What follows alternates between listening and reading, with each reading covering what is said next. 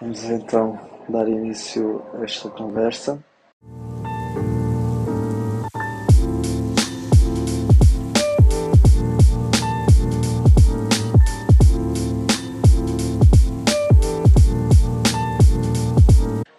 Ora, são duas e meia da tarde de uma quarta-feira. Não sei a que horas nem que dia é que vocês irão ouvir este podcast, mas vamos então retroceder aqui um pouco. Bem, antes de mais, sejam bem-vindos ao primeiro episódio de Flutuando. Eu neste momento sinto-me como se estivesse a flutuar, sabem? Estou deitado, a ventoinha do teto está a rodar. Estão 31 graus em Santos. E hoje é feriado, é dia da cidade de Santos, faz 400 e tal anos. Então hoje não fui trabalhar. Mas também só descobri tipo ontem, quando cheguei ao trabalho, me contaram isso. Bem, qualquer das maneiras, já fui almoçar, que é tipo papas de milho, ou puré de milho, digo, puré de milho. Basicamente, tudo o que nós chamamos de bife, em Portugal eles cá chamam filé mignon. Vais comer um filé mignon, ponto. Uh, e basicamente o filé mignon foi um pedaço de um bife de frango uh, assado tipo na chapa, na brasa, I don't know, tipo, já. Yeah. Mas estava bom. E o puré de milho é bué bom também. É tipo ainda doce, estão a ver? E sabia bem bem, gostei bué. Por isso aconselho se vierem cá um dia ao Brasil, ou quem já veio e não provou quando voltar puré de milho, super, aconselho. Uh, de momento, sendo feriado e estando 31 graus e um calor absurdo lá fora, com uma vaga de um calor abafado, literalmente custa-se aguentar, decidi vir então um pouco até ao quarto e aproveitar para gravar este podcast, este novo episódio, esta nova cena em que muito agradeço à minha afilhada Inês de Mértola, porque devido ao facto de ter ouvido o podcast dela, fiquei kinda coisa em fazer um também. Uh, e yeah, é isso. O dia de hoje vai ser passado também a ir um pouco à praia, mas mais ao final do dia, uma vez está um calor absurdo, como já disse. Mas irei também aproveitar para procurar hotéis no Rio de Janeiro, porque sim, de forma a aguentar este período em que cá estou.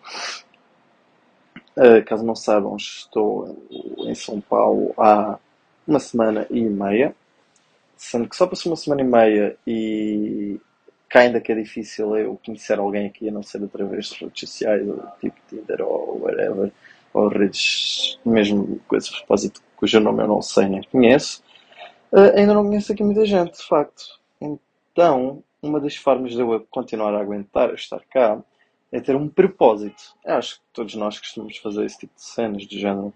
Ter um propósito para, por exemplo, vou estudar bastante para na sexta-feira sair à noite. E o propósito de ser aquela saída de sexta à noite. Então estudamos sempre um pouco, todos os dias. Então, basicamente, eu estou a fazer isso no género em que o meu propósito é ir para o Rio de Janeiro, passar uns dias em Copacabana e visitar a cidade em si, uh, no final de fevereiro e inícios de março.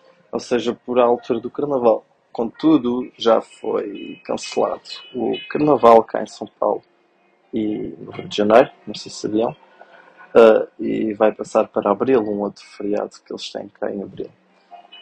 Mas eu nessa altura já não estarei cá, portanto vamos aproveitar a mesma praia de Copacabana. Irei então procurar hotéis. Aos meus amigos brasileiros, caso estejam a ouvir, eu vi que afinal o Rio de Janeiro não é só aquela parte de Copacabana, tipo, ah, não fazia a mínima. Não.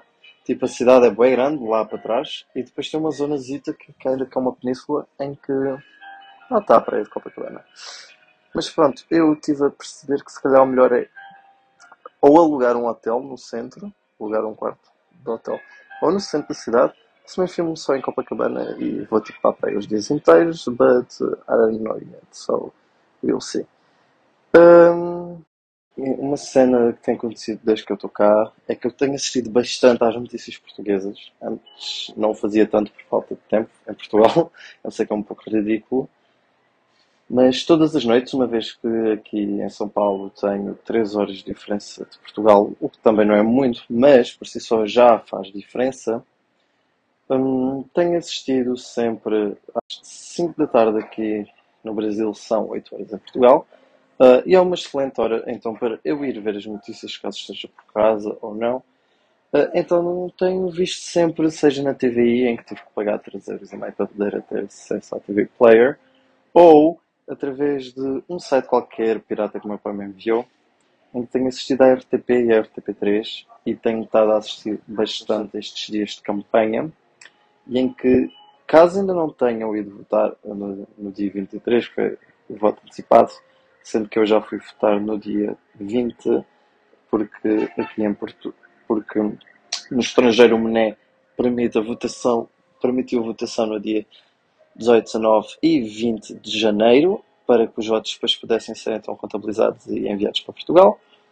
Então, eu já votei. Quem ainda não votou, dia 30, não se esqueçam, vão votar. Há uma página no Instagram que é. Não me recordo agora do nome, mas muito boa em que tem andado a mostrar todos os programas uh, em termos de matérias dos partidos, dos principais partidos com assento parlamentar, em que acho que é super interessante para quem ainda está indeciso, ou é a primeira vez, ou assim, vá votar.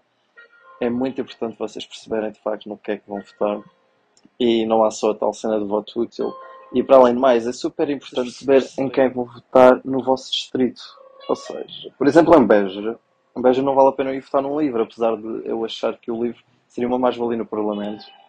Em Beja, os únicos partidos que efetivamente conseguem eleger, devido ao número de eleitores, é o PS, é o, a CDU, a Coligação Democrática Unitária, e talvez consiga o PSD nenhum dos outros consegue eleger no Distrito de Beja. Então, para que é que eu irei votar no LIVRE?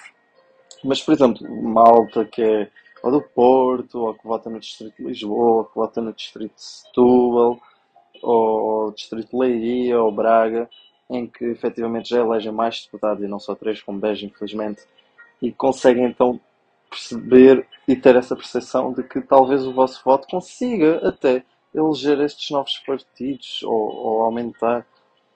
Portanto, percebam efetivamente em quem vão votar e se o vosso voto acaba pelo menos por não ser desperdiçado, porque em Portugal nós temos esse problema nas legislativas em que há muito voto que é jogado fora porque não vai dar sequer para a aplicação e para a eleição de um deputado. Outra coisa interessante foi que Levanta Dinheiro pela primeira vez aqui no Brasil fez ontem Mentira, faz hoje dois dias. Então ela tinha dado sempre a pagar com o cartão.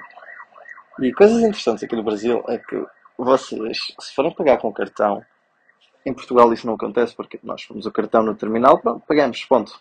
Aqui não, aqui perguntam-nos sempre se queremos pagar a crédito ou a débito, não sei porquê. Será que o pessoal aqui se endivida muito com o crédito? I don't know. Uh, perguntam-me sempre essa questão. E então, eu tenho andado de qualquer das formas a pagar sempre com o cartão, até mesmo por causa de, das taxas de transação, depois de, por ser dinheiro internacional, não é? Então fui levantar, fui levantar 200 reais. 200 reais que equivale a 37 euros. E finalmente fui levantar, vi como é que é o dinheiro. Uh, é bonitinho, de facto, gente, mas um tema que eu vos possa explicar desta nova vida aqui no Brasil Olhem, já aluguei um quarto de hotel em São Paulo. O clima aqui é super tropical, sendo que estamos em pleno verão, é super tropical. E em São Paulo, literalmente, eram duas e meia da tarde e começou bué trovões, uma tempestade horrível, bué relâmpagos, bué fortes mesmo, nunca eu tinha ouvido em Portugal algo tão forte. Uh, e uma chuva parva, mas um calor tremendo na rua e adorei esta experiência tropical. Uh, fiquei fã, achei conceito. Acho que deveria ser aplicado em Portugal também, para que nós nos possamos refrescar com tais escolas parvos no Alentejo. Uh, por isso, já. Yeah. Mas o quarto hotel que aluguei foi super, gostei bastante. E entretanto tenho andado também a passar mal, como já diz a Paula, a passar mal. Ah, ah, ah, não estou a relembrar do letra. Ah, funk! Ok, esse vai ser o tema que eu vou falar a seguir. Um, tenho andado a passar mal com os mestrados, porque vocês sabem, pessoal que está no último ano, que já podemos tipo, candidatar-nos. Like. Já, tipo, eu não estou pronto para isso. What the fuck? Eu, sempre como se ainda estivesse no primeiro ano. Portanto, já.